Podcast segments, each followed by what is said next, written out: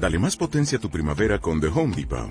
Obtén una potencia similar a la de la gasolina para podar, recortar y soplar con el sistema OnePlus de 18 voltios de Ryobi desde solo 89 dólares. Potencia para podar un tercio de un acre con una carga.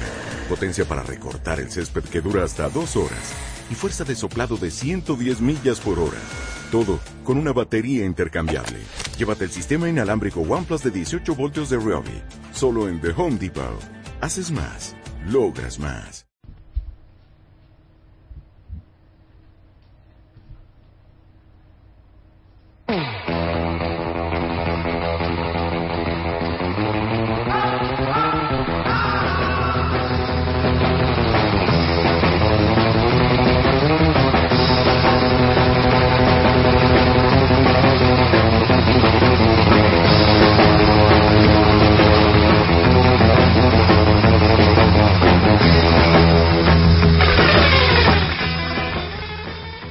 Días, señores.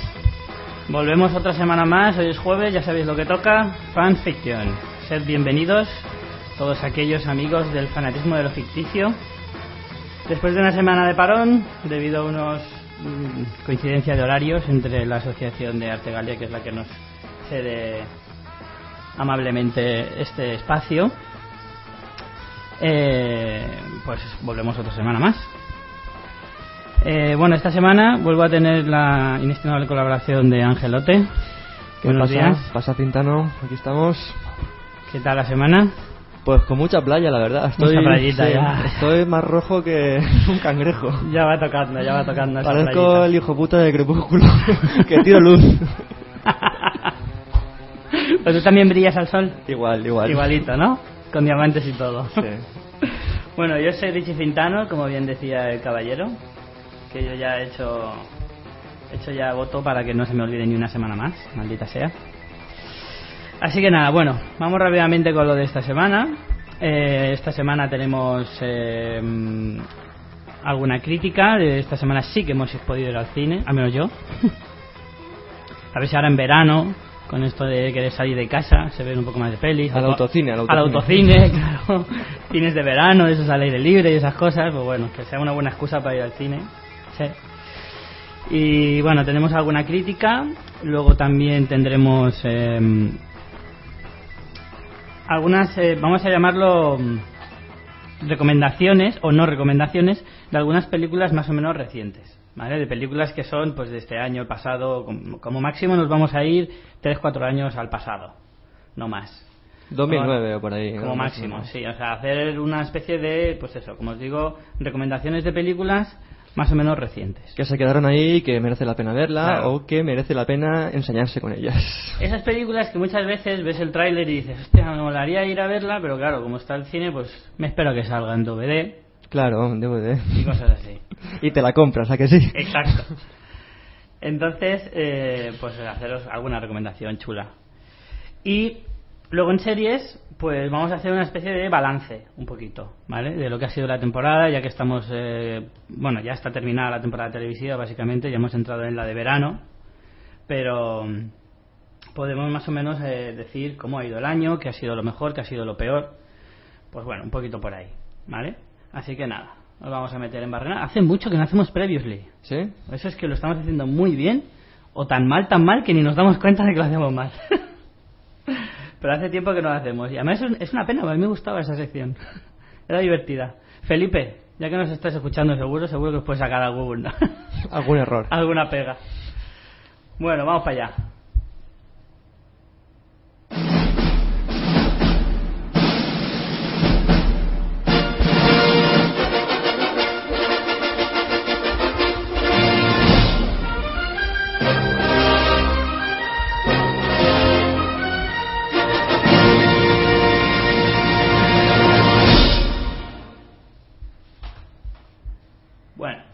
Decía, nos vamos a hacer eh, primero un poco de crítica.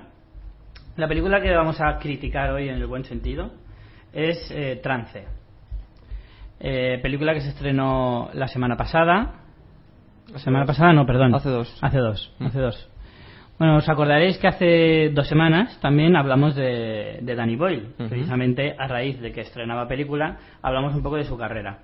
Bueno, pues el director de, de Slandon Millionaire, de películas como 28 días después o 127 horas, pues es el encargado de traernos este thriller más, eh, más un poco más oscuro de lo, de lo que suele hacer él. Eh, bueno, la película la he visto yo solo, así que Ángel tendrá Yo poco que estoy decir. callado como... y queda ahí la cosa. que luego me critican. Pues como les decía, eh, el Tito Dani, el director de Manchester, eh, pues, a ver, ¿cómo, ¿cómo me explico? ¿Te gustó o te gustó, Richie? A, ver. A mí la película me gustó, me gustó, pero no es la mejor de Danny Boyle, tampoco es la peor. También hay que decir que ya lleva una buena trayectoria, o sea que tiene en su haber unas 12 películas, más o menos, o a lo mejor un poco menos, 10 películas. Y. ¿Cómo deciros? A ver, es un thriller bastante oscuro, eh, con bastantes tintes de surrealismo a veces, muy propio de Danny Boyle, como os dijimos hace un par de semanas, es, es prácticamente el sello del, del director británico, el coger y hacer dentro de sus propias historias, montarse en algún momento de la película un momento de, de- de extrasensorial, digamos, un poco, de que se mete en la, en la mente de alguno de los protagonistas y, y ahí ya pues hace un poco lo que le da la gana. Imagina todo lo que quieren. ¿no? Sí. Pero en este caso, a mí me gustaría recalcar el hecho de que está bien escogido eh, la forma y el momento. Hmm. ¿Qué pasa? A ver, os explico un poco de qué va la película, por cierto, para que os metáis un poquito más en, en- en tem- en tema. El protagonista es un chico que se llama Simon, em, que trabaja para una empresa que hace subastas, subastas de obras de arte, en plan subastas en plan importantes. Eh, de estas típicas que oímos siempre en las noticias. Se ha vendido un escupitajo de... No como las del canal Explora, ¿no? Exacto. Subastas a lo bestia. Ah, qué buenas, me encanta. Un día tenemos que hacer un programa hablando de eso. Qué bueno, cómo me gustan a mí esos programas. Me encantan. Lo sabía, Richie. Lo sabía. Es que son geniales, os lo digo. Bueno, bueno, que me pierdo. A ver, eh, el tío trabaja en una, en eso, una empresa de subastas y entonces se asocia con una especie de banda mafiosa para robar un, un, un cuadro muy caro, ¿vale? Y muy importante. De hecho, el cuadro es español, es de, es de Goya. El cuadro, eso me llamó la atención. Eh, entonces, eh, durante el robo, ¿vale? A, a Simon le golpean en la cabeza. Y entonces sufre amnesia. Y como ha sido él el que ha escondido el cuadro, no se acuerda dónde está. Entonces la- los mafiosos al principio sospechan de que le están tomando el pelo y que se quiere quedar con el cuadro y se la está jugando, básicamente. Y, pero luego al final descubren de que no, que es verdad que, que tenía amnesia y que, no, y que no lo recuerda. Entonces recurren a una hipnotista Rosario Dawson. Rosario Dawson, que joder con Rosario Dawson, ahí lo dejo. Eh, recurren a una hipnotista que intenta escarbar en su mente para averiguar dónde está dónde está el cuadro. Entonces ahí es donde digo yo que cuando se mete en su mente intenta buscar recuerdos, entonces a veces mezcla recuerdos con imaginaciones, hace ahí un batiburrillo. ¿Qué pasa? Que la película te está dando pistas durante todo el, durante toda la historia sobre el desenlace final. Entonces está muy bien porque todo detalle que tú veas en la película importa. Todo cuadra, ¿no? Al final. ¿Vale? No me quiero. O sea, mido muy bien las palabras para no meter la pata y no deciros ningún spoiler. Pero con lo que os estoy diciendo, os debería animar a ver la película. Como os digo, cada, peli- cada detalle, cada imagen, cada recuerdo que él tiene, cada cosa, por absurda que parezca, luego está todo relacionado con el, con el desenlace final. Entonces, eh, está muy bien. Luego los personajes tenemos a Rosario Dawson, como digo, a James McAvoy, que es el protagonista, es Simon, a Vincent Castle, ese marido de Mónica Bellucci que tú catalogaste de malo de, de hacendado, Malo de canal, no, perdona. pero hace un buen papel, me gusta, me gusta. Es el mafioso en sí, como no podía ser de otra manera, es el chungo, Engominado para atrás siempre. Sí. Pero no, la verdad es que la película está bastante bien. Ya os digo, no es la mejor, pero es una película que se deja ver. Es, es agradable de, de pagar dinero por ir a verla al cine, Joder, eso es raro ya. digamos. O a lo mejor soy yo el rarito. Sí, también puede ser. Yo os la recomiendo, ¿vale? Y hasta ahí se queda mi crítica. Vale. Como os decía antes, eh, hoy vamos a hacer eh, eso, recomendaciones de algunas películas eh, más o menos recientes que os recomendamos o no os recomendamos, porque vamos a hablar un poco de todo, de las películas que tenéis que evitar y de las películas que para esos viernes por la noche que te quedas en casa y no sabes qué hacer, para esos domingos por la tarde lluviosos, que te quedas con la chorba y dices, Dios, ¿qué hacemos? ¿Chuscamos o vemos una peli? o ambas. Pues para esas tardes de, de cine solitarias o no, os vamos a hacer algunas recomendaciones interesantes. Como llevo hablando casi todo el programa, voy a dejar Sí, que. esto empiece parece que sea ya hablar por hablar, más o menos. Exacto. Como ya he hablado bastante en los primeros 10 minutos, voy a hacer el turno a Ángel. Pues Muy 43. Vimos Muy 43, Richie la vio también. Hmm. Una película que parece que sea escrita y dirigida por el eh, guionista de, o creador de Padre de Familia, porque es lo más extraño que he visto en Sí. cine de hace tiempo. Explica un poquito la estructura Es- de la película, es- que es curiosa. Digamos que es una estructura de, de sketch, ¿no? Es un, como un sketch que tiene que ver con todo, coge, abraza toda la película y luego eh, como que saltan a otros sketches. Dentro, digamos, de un ordenador, son tres, tres adolescentes, ¿no? Que están ahí con un ordenador, como una especie de conspiración y de esa conspiración salen sketches. Y es eso, son eh, gilipolleces más surrealistas. Todas las que quieras y más. Las más surrealistas de la historia. El primer sketch cuando sale em, Hugh Jackman. Hugh Jackman, madre mía. Es que lo más curioso es que encima el reparto de la película es de AUPA. Claro, sí, sí, es sale buenísimo. Hugh, Hugh Jackman, perdón, sale Halle Berry, sale Richard Gere, Mm. Eh, Drew, Bar- no, Drew Barrymore, no. Drew Barrymore no sabe. Salen algunos actores muy muy importantes y te llama muchísimo la atención porque que se presten a hacer este Sí, tipo sí. de cosas porque es una especie de, a ver, entenderme la comparación, ¿vale? Pero es una especie de, de capítulo tipo, o sea, de película tipo, digamos, como si fuera un poco la hora de José Mota, pero a la americana y bastante mejor. Sí, sí, un, ¿cómo se llama? ¿Un Saturday Night Live algo así? Sí, o- algo así. Sí, es, eh, como decía Ángel, es una historia eh, de base, Sí. digamos, igual de chorra, sí, incluso chorra. más, igual de chorra o más que los propios sketches que, que hacen de nexo de unión entre todos los sketches. Ellos, eh, los tres chavales, van buscando un vídeo prohibido en internet eh, y, y no hacen más que encontrarse historias curiosas que son las que las que a nosotros nos, nos enseñan en la, en la película. O sea, hay historias de, de, de- de cagarse en el pecho de tu compañera sexual. Todo muy. La verdad es que es una película bastante escatológica en general. Muy Todas las historias tienen bastante relación con lo escatológico y lo guarro. Me encanta la historia de los padres que, que para que educan a su hijo en Sí, casa, que buenísimo. para meterle la presión que hay en el instituto americano empiezan a, a meterle pullas, a hacerle moving. Es verdad, los padres hacen moving al hijo para que se vaya haciendo la idea de lo que es la sociedad. sí, sí, buenísimo. Pero es muy, muy bueno. Tiene, o sea, son, son historias tan surrealistas que, que, que, que son como.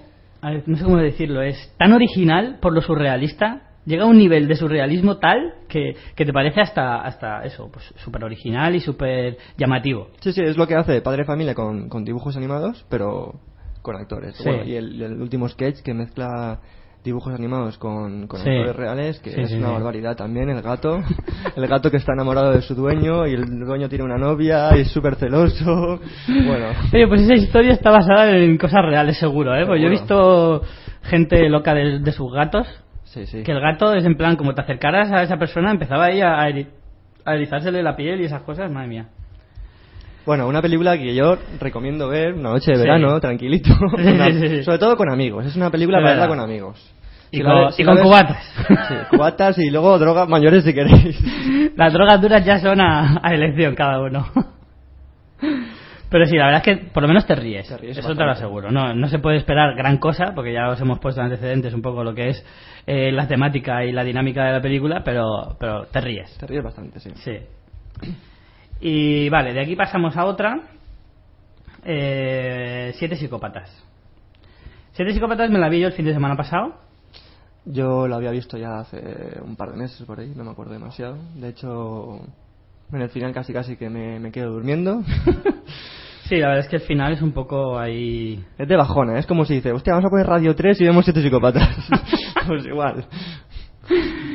Pues, a ver, Siete psicópatas va. La historia trata de un guionista fracasado, entre comillas, de Hollywood, que está escribiendo un guion sobre. Pues sobre siete psicópatas, Correcto. como su propio nombre indica. Entonces, eh, un amigo suyo es el que le inspira un poquito, contándole algunas historias, y al mismo tiempo que, que va contándole las historias, van sucediendo cosas alrededor de ellos. Y de esas propias. Son historias también un poco. Eh, bueno, son de estas historias, digamos, no llega a ser una historia coral, Hmm. porque tampoco son tantos, tantos personajes y hay muy protagonistas. Sí, no, pero- es, no es solo Guy Ritchie que te No. mezcla historias, es mucho, No- no son- un personaje principal bastante claro. Claro, no son 15 personajes o 10 personajes eh, más repa- repartiendo un poquito el protagonismo. No, Sí. es 3, 4 personajes más importantes y luego alrededor a lo mejor alguno más Hmm, que te hace distraer un poco la historia. sí. Pero pero sí que sigue un poco la dinámica en ese tipo de películas de gángsters en las que metes la pata en una cosa, entonces ya has cabreado al típico mafioso, y luego ese mafioso te busca Hmm. y luego hay un momento de venganza, etcétera, ¿no?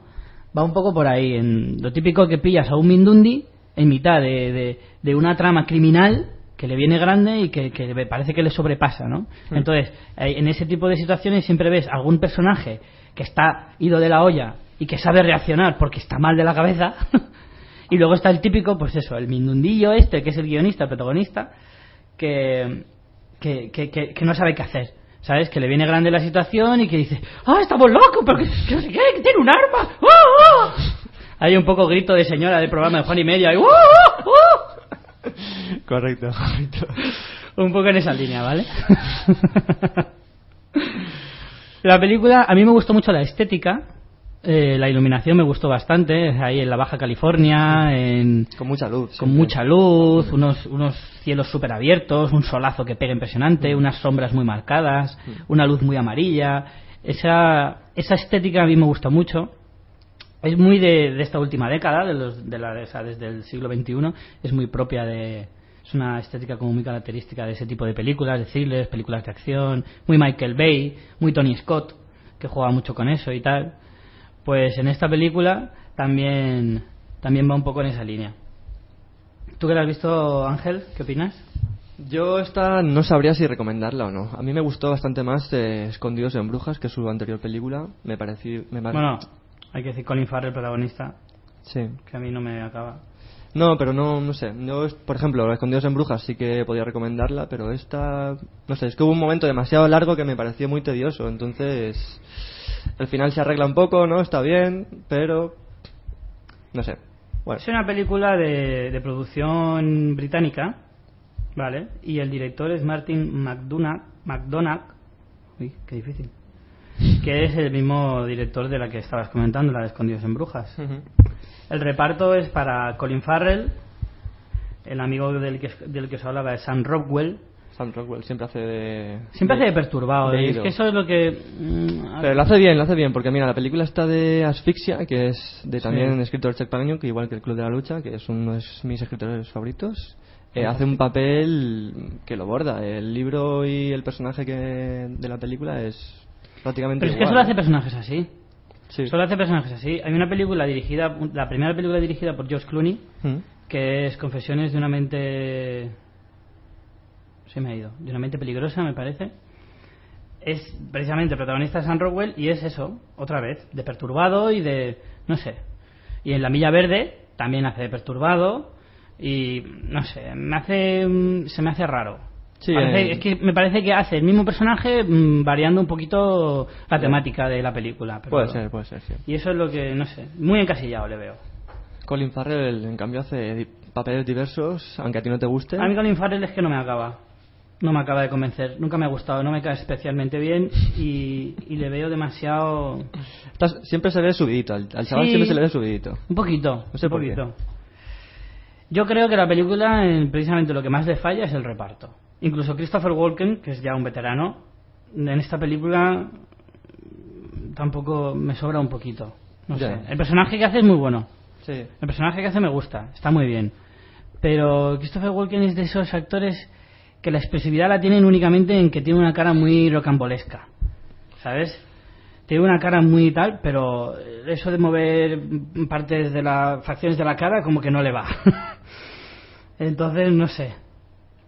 No me acaba del todo. Bueno, pasamos a otra, que nos extendemos demasiado en esta. Sí, siempre. Te toca. ¿Un profeta? ¿Quieres que te un profeta? Venga, háblame de un profeta. Yo no la he visto, así que dejo que se ensañe él solito. Un profeta, película del año 2009, francesa, de Jacques Audiact. Eh, una película muy, muy recomendable. Eh, va de un, francés, un chico francés de origen árabe, que ingresa en prisión y en esa prisión tiene que cumplir, creo que son seis años. Y nada, se mete ahí, está como la cárcel controlada por una mafia de, eh, de corsos, gente de Córcega, y están siempre rivalizando con otro grupo árabe. Y el tío se, met- se, met- se mete en la cárcel, tiene que como adaptarse o morir dentro de la cárcel, eh, los corsos le ponen pruebas cada dos por tres, al final como que se integra, pero no mm, acaba, acaba de integrarse porque viene de origen árabe. Es un peliculón eh, muy muy importante. Es un thriller mm, con un toque de drama muy muy bueno, unas secuencias de violencia brutal. O sea, no, no, el director no coge la cámara ni la ralentiza ni nada, te muestra la violencia tal y como es. Eso es muy propio de las pelis europeas en general. ¿eh? Muy buena, un ritmo también, a lo mejor a veces un poco lento, pero, pero que se deja, se deja ver muy bien, no, no tienes en ningún momento sensación de, de, de pesadez, siempre pasan un montón de, de un montón de cosas. eh, y sobre todo, muy importante, hay que verla en versión original porque se habla en corso, francés, árabe e italiano. Si la ves en si la ves doblada, te haces un puto lío que no es normal. Aparte, no sé, no sé por qué, tengo que descubrirlo todavía, pero yo la vi y no subtitulaban eh, parte de parte de árabe y parte de corso y parte de italiano, solo subtitulaban el francés. No sé si es una, una elección del director o es que mm, estaba así, o sea, la película no, no venía con subtítulos.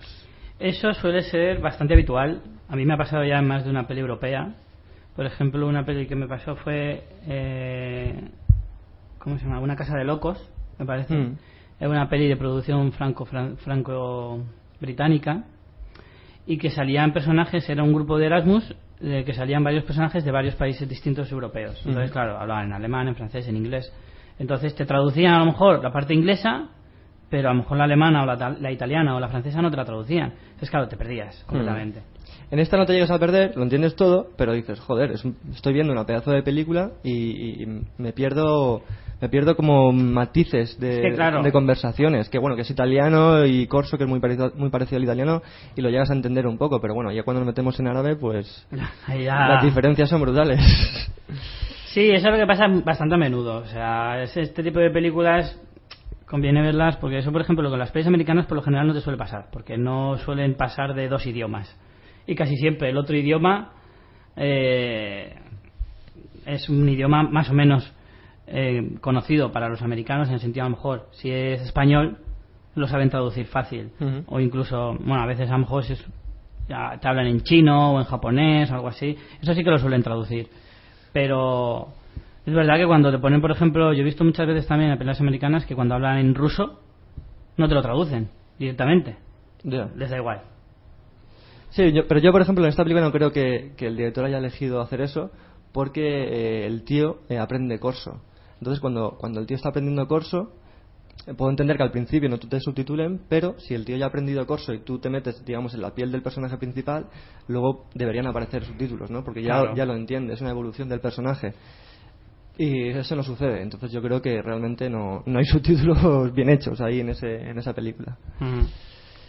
Pero bueno, es una ¿qué te película... pareció la película entonces? Una película muy muy buena, o sea, mm, está, tiene un montón de nominaciones, tiene bastantes premios, eh, los actores están magistrales. Recomendación total, total, total. Como decíamos hace unas semanas, eh, no hay que tener miedo al cine asiático, tampoco hay que tener miedo al cine europeo. Claro. A veces se encuentran auténticas maravillas. Cine francés, por favor, ver cine cine francés es una maravilla. El cine alemán es otra maravilla. El cine británico, bueno, el cine británico está más extendido porque muchas veces se confunde con el americano Hmm. y es mucho más fácil que te caiga algo incluso sin saber siquiera que es americana. Digo, perdón, que es inglesa. Pero el cine, el cine francés y el alemán, sobre todo, yo soy fanático. O sea, Bueno, tengo que decir que el tío, eh, que el director es, eh, su última película es De óxido y hueso, también muy premiada y muy nominada. eh, película que es en plan que estaba en todas las listas de Oscars y premios internacionales. Que no la he visto, por cierto, pero la tengo pendiente. Vale. Con Marion Cotillard, que es una tía que me vuelve loco. Buah, ya te digo. Qué. Y qué pedazo de actriz también, Sí, sí. que conste. Vale, pasamos a la siguiente. Y va a ser la última porque se nos está extendiendo un poco el tema del cine.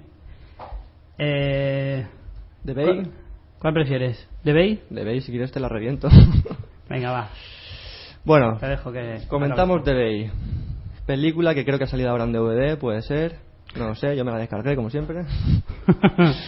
Bueno, es una película eh, que intenta ser como un falso documental de un suceso el día 4 de julio en un pueblecito de Estados Unidos, cerca de una bahía, que empieza contando, contando a cámara, ¿no? Como si estuviera haciendo una entrevista, pero que no tiene nada que ver. O sea, es, es también intenta forzar mucho eh, la cámara subjetiva, ¿no? Eh, lo de llevar móviles, llevar eh, todo tipo de instrumentos que graben.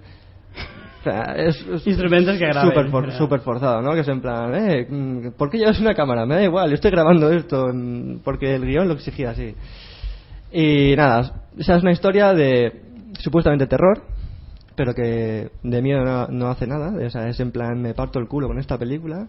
Es una especie de piraña, pero han evolucionado un poquito. Es dentro del agua de la bahía. eh, cerca hay una granja de pollos, pollos de estos que les dan eh, anfetaminas para que crezcan en seis meses y se pongan como, como pollos gigantes y venderlos así a un mayor precio y antes, pues tiran toda su mierda a la bahía. Entonces esa bahía está contaminada del agua y tienen una central también nuclear muy cerca que por si no había quedado claro que los pollos tiran mierda, también podemos la excusa de que hay una, una rotura de no sé qué coño en la, en la central nuclear y puede también que el agua esté contaminada por, por radiación nuclear.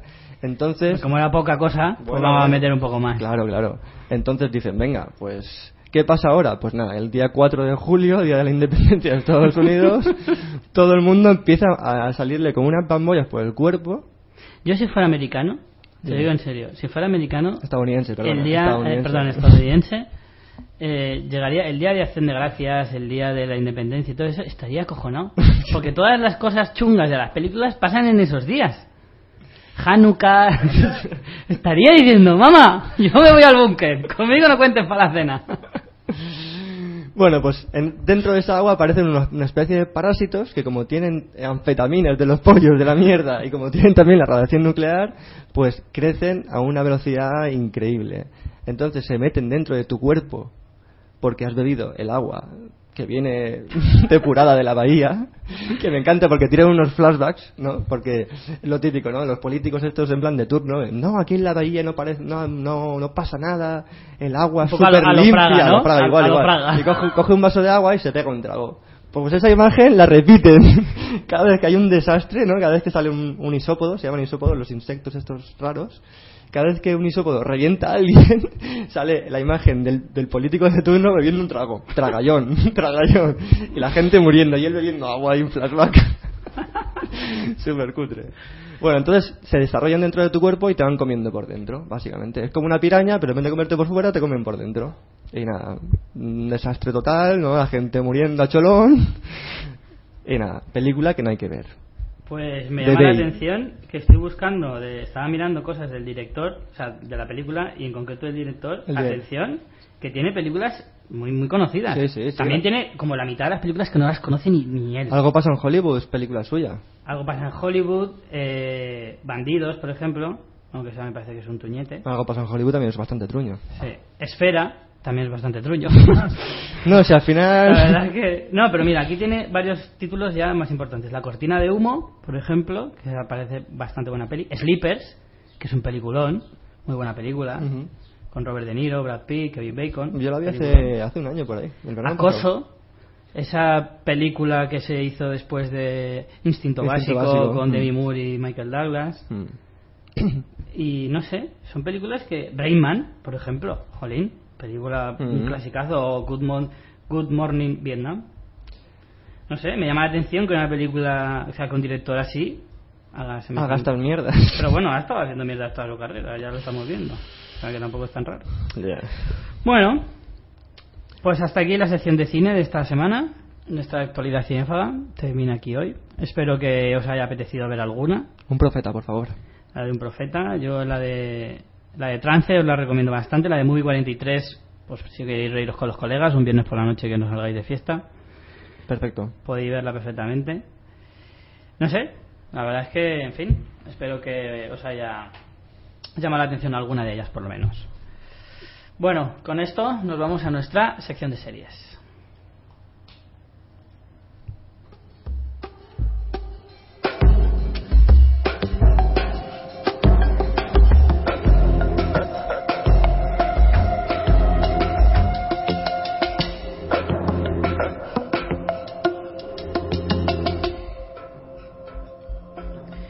No sé cuánto reconoceréis esta sintonía. Eh, se trata de la, de la banda sonora, no solo de la cabecera, porque a lo largo de, la, de toda la serie la, la suelen meter bastante, de la pedazo de serie y revelación de la temporada en, el Reino Unido, Utopía. Bueno, antes de meternos en barrena, pues os aviso que nada, que la sección de esta semana de series la vamos a centrar en sorpresas y decepciones de la temporada. ¿Cuáles han sido las series de estreno? Estamos hablando de series de estreno. Eh, Antes he visto un comentario de nuestra amiga Alba, por ejemplo, que quería recalcar que para ella las series, eh, las buenas, la- su mayor decepción ha sido la tercera temporada de Walking Dead, como para muchos.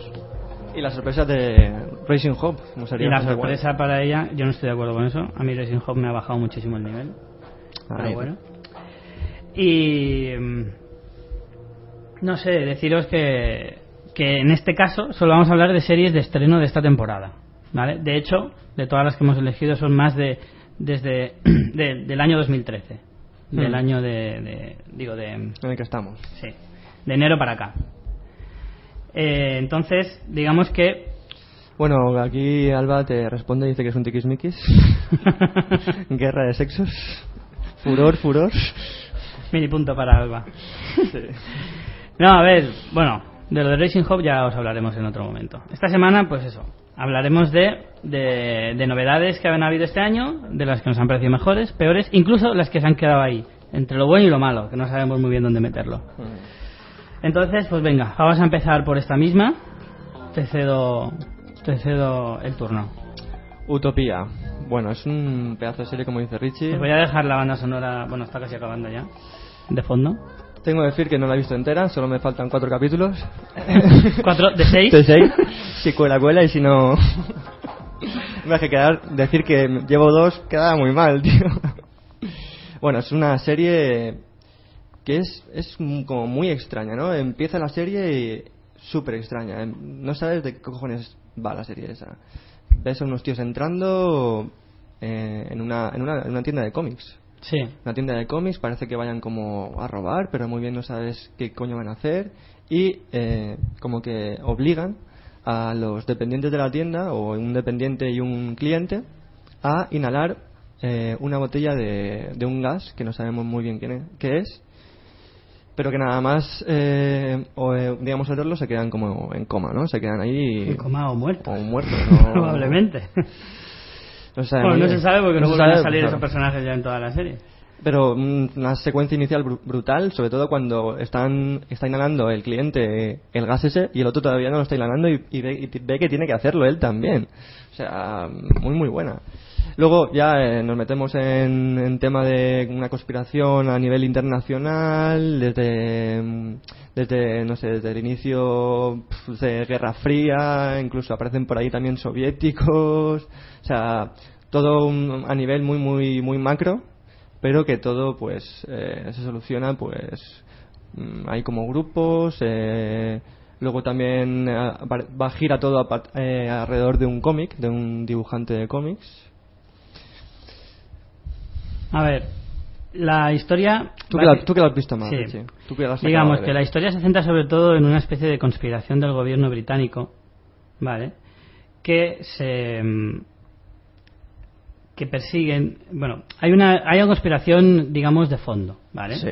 Entonces, eh, los protagonistas de la serie, que son un grupo de, digamos, de conspiranoicos, sí de estos que se basan mucho en la teoría de la conspiración, etcétera, van persiguiendo un cómic De ahí la primera escena de la tienda Bueno, de cómics. un cómic no, que siempre dicen que es una novela gráfica. Bueno, una novela gráfica. De hecho, Oh. es un manuscrito, que es Sí. así como lo llaman durante toda la, toda la serie. Un manuscrito de un cómic eh, en el que se supone que va. Están los secretos. No os estoy spoileando nada porque esto se sabe en el primer Hmm. episodio.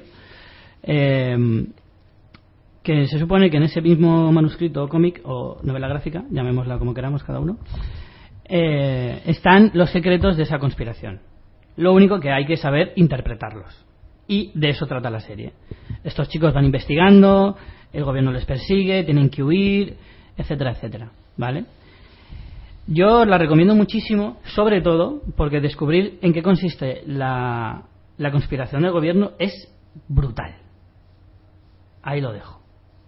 Ángel todavía no ha llegado, esto por eso me está mirando con ojos, ojos ojipláticos, como decía un amigo mío.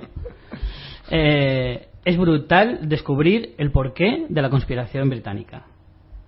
Es la leche. Entonces, durante toda la serie te están. eh, juegan mucho con eso, eh, hablan de personajes que tienen eh, nombres en clave y tienes que averiguar quiénes son. Y está muy bien hecha, aparte de que tiene una estética Brutal. alucinante, Brutal. Una, una realización muy muy de los de los ingleses Muy atrevida, que, ¿eh? Muy que yo ya he mencionado muchas veces en el programa y muchas más veces que voy a mencionar mi pasión absoluta y total devoción por los por los artistas y por los eh, Artista, parece mi abuela, colega. sí tío de verdad la- los, los técnicos me, me parecen artistas auténticos Sí, sí, los realizadores de, de- de cine británico y de series británicas sobre la todo. televisión británica es la leche. O sea, el Channel 4 y la BBC son dos canales que demos gracias al cielo de que existan. Porque hacen cada maravilla. De hecho, los americanos les están robando un montón de ideas y un montón de series precisamente por eso. Entonces, eh, yo en esta, esta serie os la recomiendo muchísimo. A mí es de las probablemente la serie que más me ha gustado de este año, de todas las que yo he visto. Es la serie que más me ha llenado, la que más me ha enganchado y la que más me ha gustado. Y hay que decir que tiene, tiene un color increíble con un amarillo de protagonista muy, muy guapo. Eh, hay planos que, que aparece un amarillo chillón en todo, en todo el plano y no te, no te choca nada, como comentábamos el otro día, Richie, ¿te acuerdas? ¿El qué? el plano de, el plano amarillo que aparece cada dos por tres con una iluminación súper también una iluminación como siete psicópatas una iluminación muy muy cargada de luz Eh, luego también con contrastes de, de tonos así como muy verdes oscuros cuando están en interior Ujú. pero siempre que están en exterior en exterior hay mucha mucha luz que dices coño están en las islas británicas ¿o Sí. dónde coño están Ni un solo día ¿Eso está nublado, yo. ¿Benidorm o qué? Sí, sí, sí, llama mucho la atención eso, que no, no está nublado en ningún momento de la serie prácticamente. Llama mucho la atención. Sí, lo del tema de la estética que estaba diciendo antes me parece muy llamativo El porque amarillo, el amarillo. color amarillo lo utilizan como color... eh, principal sí, como, Un como- icono, es un icono. Sí, justo, es lo que iba a decir. Como un color muy icónico de, de la serie, muy representativo y, y me gusta. ¿Por qué? Porque durante la serie, durante toda la historia, tú ves algunas escenas en las que a lo mejor las paredes están de amarillo chillón, es un amarillo plátano súper Sí, chillón, que dices, que te llama la atención que a lo mejor una habitación esté toda pintada de amarillo, pero sin embargo te gusta.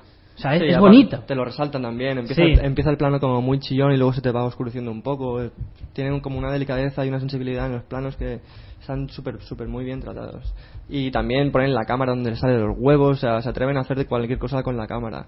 Hay una secuencia que están ahogando a un personaje y ponen la cámara en tres posiciones al revés, de lado. Y dices, madre mía. Hacen lo que quieren con la cámara esta gente. Y que les queda súper bien, les queda súper bien. Hay unos saltos también, unos cortes que que no, o sea, no, no, no te choca nada. Ni, la realización es como muy, muy atrevida, te salta un montón, pero te engancha de una forma brutal. unos personajes muy muy creíbles. Me gusta mucho porque los, los británicos, eh, a ver, esto puede ser una crítica, de hecho probablemente lo sea, pero en algunos casos me parece normal. Quiero decir, los americanos tienden a buscar guapitos, en lo general.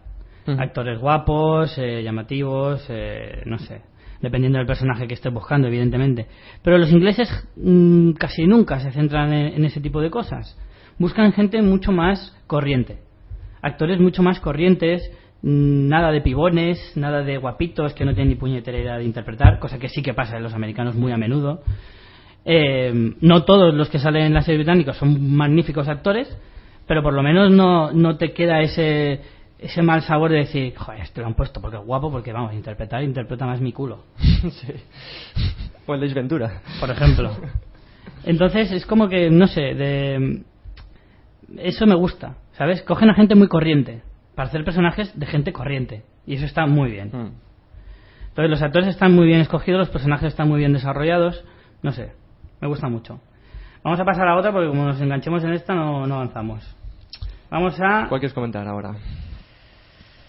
The Following. Vamos a daros una de cal y una de arena. Venga, de cal. The Following. ¿O de arena? ¿Qué es? Nunca, nunca No lo he sé, sabido. no lo sé. La que Eh, da igual. La que corresponda, la que más os guste. The Following. Para mí ha sido de las mayores decepciones de la temporada. De hecho, casi todo el mundo lo dice. Y lo más llamativo de todo es que ya tiene segunda temporada confirmada. No sé de dónde se lo sacan. También, también la tiene mentalista y mira, ahí está la sexta. Eso también es verdad. Eh, The Following. Veamos. Planteamiento genial. Primeros dos, tres capítulos muy buenos. A partir del cuarto capítulo, caída libre. Esa es la mejor definición que os puedo Total- dar. totalmente de acuerdo. El planteamiento inicial es genial. eh, trata de un eh, asesino en serie que tiene una especie de, de secta que Mm. le sigue. Eh, todo de asesinos, evidentemente. Y. perdón.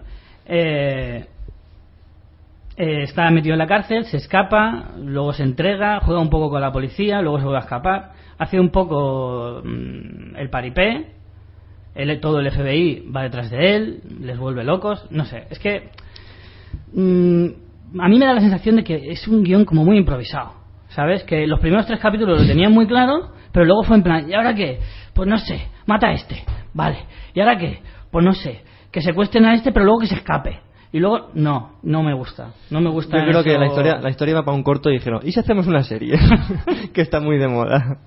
Digo, pues venga. Dice, ¿cómo lo largamos? Dice, da igual, tú tira para ni adelante. siquiera ni siquiera nombres mm, como como Purfoy el, el asesino en serie Ese Joe Carroll. Joe Carroll o digo el actor me refiero Sí, es, sí. eh, James ¿Es James Purfoy sí Sí, creo que sí.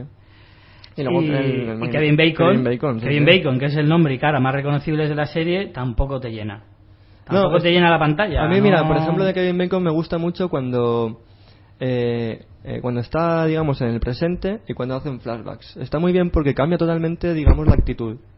O sea, ves como súper amargado eh, cuando está en el presente, ¿no? Eh, con, intentando, eh, pues eso, joderle la vida a Carroll. Y en el, en el pasado, cuando todavía no han pasado ciertas cosas que pasan en, en la serie, ¿no? que no se pueden desvelar, aunque son un truñaco. Pues no, es como que hay un cambio de personaje muy muy bueno, o sea, que quiero decir que el, el, el Bacon lo hace bastante bien, me gusta. Y bueno, ¿El también Bacon? me gusta, también me gusta el Pursfoy este, o sea, me parece A mí no. un buen actor, no sé, a mí ya Marco Antonio en Roma me, me encantaba el tío cómo lo hacía. A mí el actor en sí, el personaje no me gusta. Al principio me gustaba, ya os digo, es que, al principio molaba todo, pero luego fue cayendo en picado, todo, todo, todo. Entonces, a mí el Purfoy este en concreto, eh, lo que no me gustan son esos, esos, no sé si es cosa del doblador o del actor. Eh, pero- cuidado el doblador, que es el doblador de mi Denzel Washington. Eso es cierto. Pero no me gustan esos personajes que, que te susurran todo el rato y que te intentan convencer de que es súper malo, hablándote tranquilo y que Sí. luego cuando se cabrean se ponen como un lo- No. Eso, si se, si se hace bien, está genial. Pero si se hace mal, quedas horrible. Porque el tío este te habla así, súper despacio y súper bien. No, no me gustas así, no me molas nada. Y Kevin Bacon, el problema es que es demasiado bueno. Demasiado. O sea, en plan, eh, intenta sacrificarse. Se intenta sacrificar a lo largo de la serie como cinco veces. Y no. Yo tengo que decir que me la dejé en el, en el octavo o algo así, ¿sabes? O en el séptimo. Yo dije, Demasiado hasta bueno. luego. Es que a mí me a mí el rollo, el rollo redención, en plan, se, se culpa del asesinato de no sé quién y quiere redención sacrificándose, dando su vida por no sé quién. Eso una vez vale. Pero siete veces a lo largo de 15 capítulos pff, es demasiado para mí. No sé, a mí ha sido una decepción enorme, enorme porque tenía muchas esperanzas en esta serie, ya que este año también hay que decir que ha sido bastante, bastante flojete.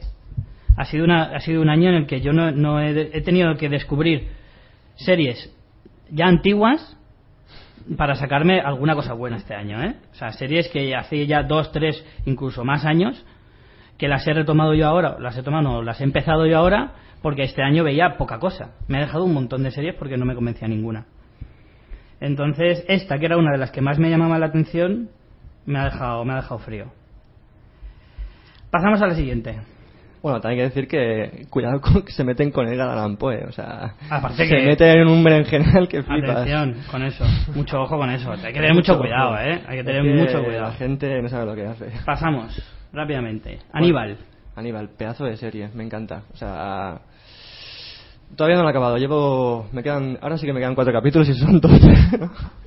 ahora sí que estamos hablando bien. Y me parece que tiene una estética brutal. O sea, me parece que no han podido hacer una serie mejor, digamos, para ese personaje. Pues yo creo que a Aníbal le ha pasado justo lo contrario que a The Following. Empezó más floja, el piloto está muy bien, El piloto está muy bien. el piloto está muy bien, pero luego eh, a mí los dos o tres capítulos siguientes me bajó un poquito. Pero, pero luego fue increciendo, fue cada vez más, cada vez más, cada vez más, cada vez más, cada vez más, y ha, y ha acabado perfecta. O sea, ha acabado muy, pero que muy bien. Y ha ido, eh, ha ido creciendo a lo largo de- del desarrollo de la, de la historia y de los personajes. Tal vez abusan un poquito de. Bueno, Aníbal. No creo que haga mucha falta explicar de qué va. Digamos que Aníbal, Aníbal eh, está basada en, los, en, lo- en el libro de Dragón Rojo, Dragón rojo. que es el, el previo al, al Silencio de los Corderos, y habla un poquito de eh, Will Graham, que es un agente del FBI que tiene problemas eh, mentales, digamos, tiene problemas psicológicos, etcétera. Entonces, con la ayuda de Aníbal Lecter, que es su, psico- su psiquiatra, perdón, eh, y, y trabaja para, para el FBI resolviendo algunos casos, poniéndose, porque él tiene la capacidad de meterse en la mente de los asesinos y de esa manera descubrir cómo ha asesinado a cada uno de los Re- casos recrea, que tiene. recrea toda la Recrea a la perfección cada una de las escenas y cada uno de los, de los crímenes de los que investiga. Que está muy bien porque tú ves, empiezas, empiezas el piloto y no sale Aníbal hasta la media hora. Empie- sí. Empiezas en plan con el personaje de... ¿Cómo se llama? Will Graham. Will Graham, ¿no? Will Graham. Empiezas con el personaje ese y parece, parece que dices, coño, me he equivocado de serie, ¿no? En plan, aquí debería salir de Aníbal. Pero no, no sale.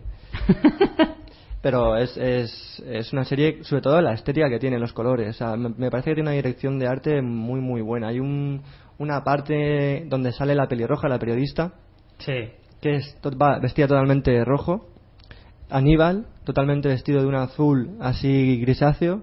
Sobre un sofá de color eh, gris, sobre una pared de color también rojo. Sí. Que dices, madre mía, pero si eso es, es un cuadro, esto es, madre mía, eh, brutal. ¿no? Como hablábamos de Utopía, eh, si el color amarillo era el color icónico de, de Utopía, el rojo, rojo sangre total, es el de, el de esta serie, el de Aníbal. Que además está también muy bien escoci- escocido, no. Escocido, escocido es, Escocido es otra cosa. es lo rojo que se te queda cuando te pica, pero no, no es eso. Está muy bien escogido para, para la temática de la serie, evidentemente. La cabecera es brutal, la cabecera está súper bien hecha. Sí, sí. Y, y sí, me llama mucha atención los trajes, los trajes de Aníbal, que va siempre, Siempre. impoluto, Con traje, con chaleco, con, con un traje ahí corbata. impresionante. No Muy- sé, está muy guay. Es una serie muy, muy elegante como el personaje. Sí. O sea, va todo como muy concorde al Bueno, personaje. a ver, muy elegante, pero a la par es muy salvaje. Pero bueno, Tienes no, unas escenas no tiene nada que ver, no tiene nada que ver la elegancia con lo salvaje. No, no, no. Puede ser elegante y salvaje a la vez. La serie, bueno, como hemos dicho alguna otra y otra vez, tuvo serios problemas en Estados Unidos porque es excesivamente violenta, eso es cierto. No se cortan un pelo a la hora de Mm, salir no. cadáveres descuartizados y cosas por el estilo. Y cosas muy, muy Y extrañas. mucho peores. Estrambóticas, Y- estrambóticas totalmente. Para que os guste lo siniestro y lo, y lo perverso, a mí me encanta, concretamente. Mm. Eh, la serie es genial. La serie es muy buena. Yo os la recomiendo encarecidamente. Y vamos rápidamente. Bueno, solo nos quedan dos y como nos queda poco tiempo, entre una decepción que ha sido Arrow, total y absoluta, y, eh, y una sorpresa buena, os vamos a decir mejor la sorpresa. Y ya Arrow, como ya le he dado varios toques alguna vez, Arrow solo, mira, puedo definirlo muy rápidamente. Es una serie muy superficial y que se pasa el cómic por el forro, básicamente. Para adolescentes, habían dicho, es una serie Sí. para adolescentes. Arrow está basada en el cómic de Flecha Verde, de DC.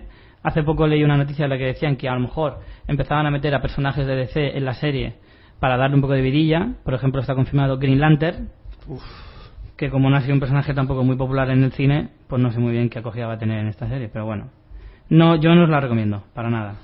Como ya he dicho en otros, capi- en otros episodios, eh, la bautizamos como Cagarrow. Cagarro. Y antes de acabar la, la sección de series, que tiene que ir terminando, os queremos dejar otra gran joyita, que es In the Flesh. In the Flesh, muy muy buena. Una serie de zombies, pero que le da una vuelta de tuerca y que no se centra únicamente en los zombies en sí. Es una serie muy dramática, no es de suspense, no es de terror, es una serie dramática. ¿vale? Que la temática sea zombies no quiere decir que no se puedan hacer historias así. Es que coge la historia de, zombies y eso que lo dices tú, pega una vuelta totalmente, hace como una crítica social, ¿no? O sea, es como muy. El principio. Bueno, explica, explica la serie, ya te comento, porque me- Sí. es que me emociono con esta serie. Veamos. es una serie de, de la BBC de solo tres capítulos. Esa es la, la gran pega que tiene, que es muy cortita. Bueno, de una hora cada uno. para, para bien o para mal, no llega a una hora, cuarenta y pico No, no, minutos, no llega a una hora, 50 creo. y largo, 56, ¿Sí? por ahí. No sé, la verdad es que ahora no me acuerdo. Yo lo vi ayer. Yo lo vi ayer. Vale, pues entonces sí. A ver, ¿la historia de qué va? Pues va de que hay un resurgir zombie, digamos, lo que ellos llaman el, ama- el amanecer, El amanecer. Que es cuando los, los zombies se levantaron un día, de repente, De las tumbas, ¿eh? de las tumbas directamente, o sea, no es que te mordieran, no es, no es un virus, no explican muy bien el por qué, ni falta que hace, No. pero se levantaron de sus propias tumbas. ¿vale? Y no de forma cutre, sino de una forma bastante acertada, incluso. Que hay una secuencia muy buena dentro de un ataúd, cómo se despierta el protagonista. Cómo se despierta el protagonista y cómo sale, porque te van contando la historia de un chico que, eh, que muere, por razones que no os vamos a decir, para que lo podáis descubrir. Entonces, eh, durante el amanecer este, se levantaron varias, mm, muchos zombies, digamos, y atacaron a- al pueblo, concretamente, que es el el que se centra la historia, un pueblo británico que se llama Roarton. Sí. Entonces, eh, mataron a mucha gente y tal. Sí, o sea, el mecanismo de este zombie es, sim- es, es el mismo. O sea, para sobrevivir Sí. tiene que matar y comer. Pero no es consciente de lo que hace. Digamos que es como una especie de rabia que tienen, los llaman ellos Putri- eh, pútridos. pútridos, rabiosos. Y luego eh, la gracia está en que la historia se centra en lo que pasa después. ¿Qué pasa después? Que consiguen una cura para los zombies. ¿Vale? Consiguen que vuelvan a ser personas, pero a medias. Lo llaman el síndrome de los eh, parcialmente muertos. Parcialmente, sí. ¿Vale? ¿Qué significa? Que no están muertos, que tampoco están vivos, pero que tampoco son zombies. Son biológicamente muertos, pero conscientemente vivos. Exacto. digamos. Conservan todos sus recuerdos antes de ser zombies, algunos recuerdos con tipo flashback, Hmm. como de trauma, de mientras eran zombies, Mm. pero sí, pero son personas totalmente normales.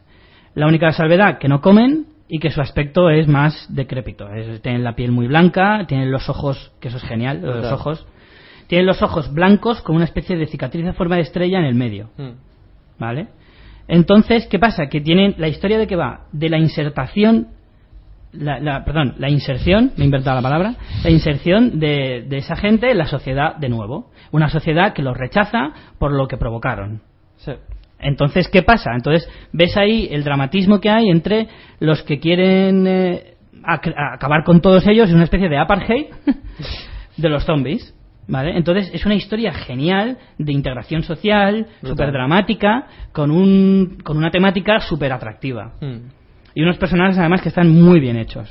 Y es como siempre están en- los que están a favor de que la, de que los mm, parcialmente muertos se integren en Claro. la sociedad o no y luego una hay- historia de tolerancia y, Mm. de, y de un poco de la y historia como de siempre. están los típicos en plan eh, Fanáticos. católicos fanáticos con su pa- con su curita que empieza a decir gilipolleces en la iglesia Eh, no podía faltar eso, los, los fanáticos religiosos que empiezan a decir, esos son endemoniados, etcétera, etcétera. Lo típico.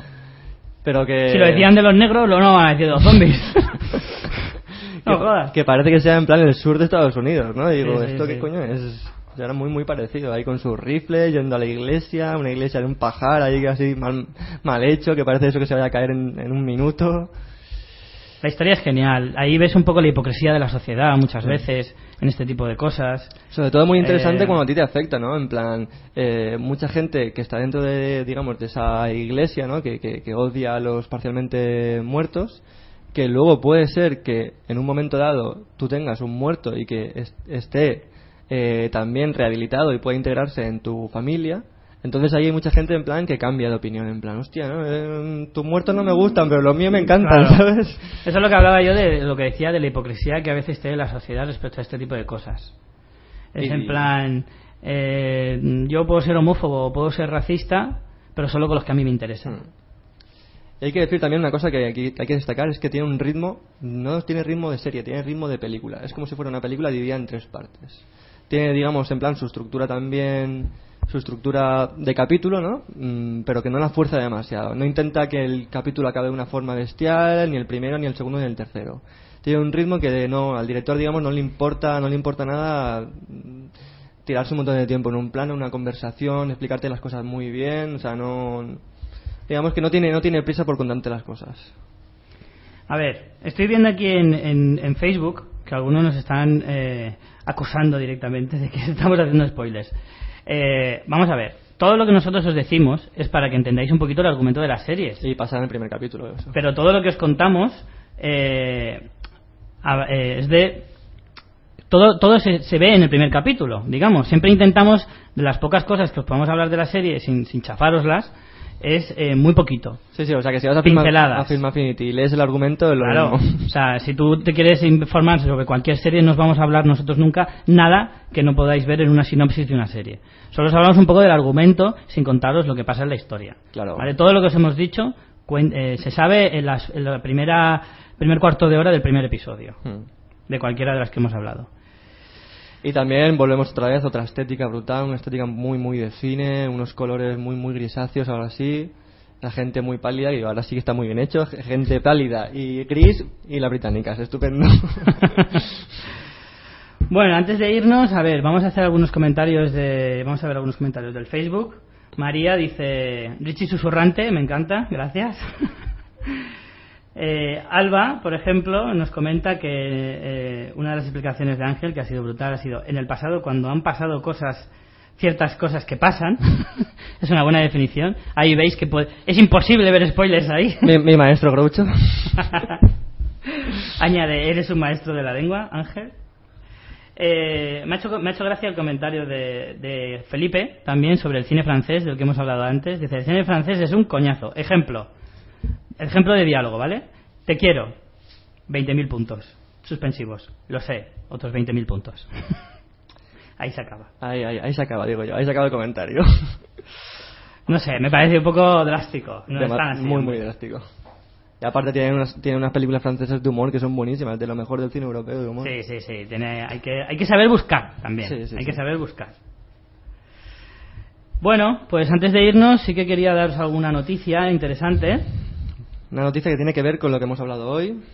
Pero bueno, un segundito, antes de entrar en noticias, una cosita más importante. Una cuña.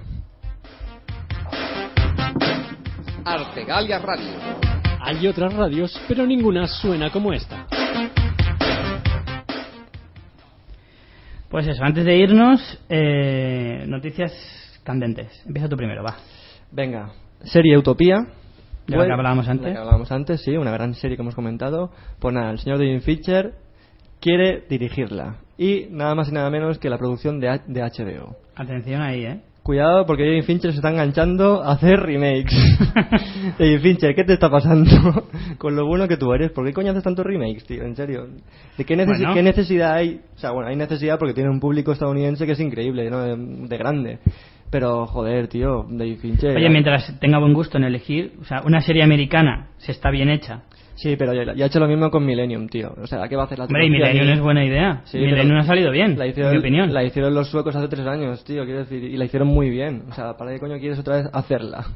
Vamos a ver, los- ya sabemos que en Hollywood eh, tiene que abarcar muchísimo muchísimo público, digamos. No solo cuenta el estadounidense, Sí, cuenta el mundial. Sé por qué es, pero me toca los cojones igual. Tendrán que, tendrán que buscar otras vías de argumentación y etcétera. No sé. A mí no me parece tan mal, sinceramente. A mí sí, y sobre todo porque es David Fincher, una puta máquina. O sea, Eh, bueno, pues sí, como decíamos, está pensando en hacer, no está confirmado, está pensando en hacer un remake de la serie británica de la que os hemos hablado hoy, la de Utopía, dirigida por David Fincher. No sé, a mí con esas pautas ya, HBO, Utopía y David Fincher, la misma frase, a mí me eriza la piel. erección, sí, está Totalmente. claro. Pero También me eriza el pene, sí. Entonces, no sé, si todavía no se ha confirmado, se está negociando por lo que han por lo que han explicado los productores de la serie británica, pero pero bueno, veremos a ver qué sale de ahí. Otra gran noticia es que eh, la Fox prepara una serie basada en la Liga de los Hombres Extraordinarios. Atención ahí. Proyecto estrella, ¿eh? La quieren como su proyecto estrella, la quieren como su serie emblema, porque se han quedado un poco huérfanos. Y sobre todo la quieren para hacerle la competencia a la ABC, que tiene prevista, como ya os hemos comentado alguna vez y que ya entraremos en profundidad, una serie sobre The Shield, que es el, eh, digamos, la organización que lleva los Vengadores de Marvel. Entonces pretenden hacer una serie sobre jovencitos héroes. eh, que hay un trailer ya por ahí que está bastante bien, luego habrá que ver cómo va la serie. Jovencitos y héroes siempre suena a mierda, ¿eh? Siempre es una mierda, pero luego, a ver, siempre es una mierda entre comillas. Smallville, por ejemplo, no es una serie que a mí me triunfara demasiado, pero ahí aguantó sus 7-8 temporadas, No si no me equivoco. Y los hombres de Paco también, tío. Bueno, pues tendrá su público entonces. Pero no sé. Héroes, por ejemplo, el planteamiento fue bueno. Lo malo es que luego, pues entre la huelga de guionistas, que le afectó muchísimo y que luego no supieron remontar, la serie se fue a la mierda. Pero la primera temporada es brutal. Sí, espectacular. Si el planteamiento es bueno y la dinámica es buena, te puede salir bien. Volviendo a lo de la Liga de los Hombres Extraordinarios, bueno, como sabéis o no sabéis, es un cómic escrito por Alan Moore, ese personajillo del que hablamos hace poco, que, bueno, la película de la Liga de los Hombres Extraordinarios, la recordaréis, eh, con Sean Connery y con alguno más, eh, trata pues de mm, héroes de la literatura de toda la vida mezclados en una especie de Liga de la Justicia, pero en la época victoriana. ¿Vale? En el Londres victoriano pues tenemos a, a- al Capitán Nemo, a- al Hombre Invisible, a Dorian Gray, a, a este, al Dr. Jekyll y Mr. Hyde. Todos estos personajes de la literatura de toda la vida metidos en una misma, en una misma historia. Y hacen una especie, pues eso, de Liga de la Justicia eh, y, y eso es lo que quieren eh, hacer eh, en formato serie. Veremos a ver qué sale de ahí. Porque es que mm, yo leía la noticia y decían, el único problema que se le ve a este planteamiento es, la película no triunfó nada, nada. De hecho, tiene el gran honor de ser la peor adaptación de Alan Moore hasta la fecha Joder. y que ni siquiera económicamente salió rentable. ¿Qué pasa? Que mm, es verdad que la película está demasiado hecha a lo fantasía y es bastante, bastante notable el- la falta de, de, de- de- de, no sé, de gusto. Sí, de alguna manera. Pilló una época muy mala para hacer También, esa película. Todavía no había no había sido la explosión de, de los cómics en el Eso es cierto. Pero bueno, lo malo es que para hacer una película decente, una serie, perdón, decente de esto, tienes que tener un buen presupuesto. Hmm. Y te la juegas demasiado, porque como te salga mal... Pero bueno, veremos a ver qué sale de esto. Esto está confirmado, ¿eh? La serie, el piloto está encargado. Además que han firmado un piloto que tiene un contrato especial, he leído, en el que están obligados a emitir al menos el piloto. Tienen que emitirlo sí o sí. Joder. Así que apuestan fuerte por esta idea. Y bueno, pues con esto despedimos el programa. Antes de irnos, quería felicitar a una persona especial para mí, a Aroa, a mi churri, que es su cumpleaños hoy. Muy La bien felicito dicho. desde aquí. Felicidades también, venga, de parte mía. y nada, con esto despedimos el programa. La semana que viene que nos veremos aquí. La semana que viene tendremos. eh, bueno, se me olvidó decir que la semana pasada, como nos quedamos sin programa por culpa de lo que ya os he dicho al principio, tenía pensado eh, un tema estrella, que era el de las tías buenas. Culos y tetas, culos y tetas. en el que habíamos preparado una encuesta que todavía sigue. Vamos a reactivar la encuesta durante toda esta semana para que la semana que viene ya sí que por fin podremos hacer ese gran programa que tanto han sido. ¿Por qué la gente no vota a Hannah Simon? En serio, está bonito. ya ves, por favor, votadla. Bueno, pues nada, os eh, despedimos hasta la semana que viene. Esta semana os dejo con la banda sonora de Trance, de la película de la que hemos hecho crítica al principio del programa. La canción se llama Here It Coming. It- Uy, qué mal. Mm. Here It Comes. Ah, Mucho mejor. De los artistas Emily Sandé y Rick Smith. Os dejamos con ella hasta la semana que viene. Ángel, Hasta luego. nos vemos el jueves que viene. Señores, ved muchas series y muchas películas. Chao.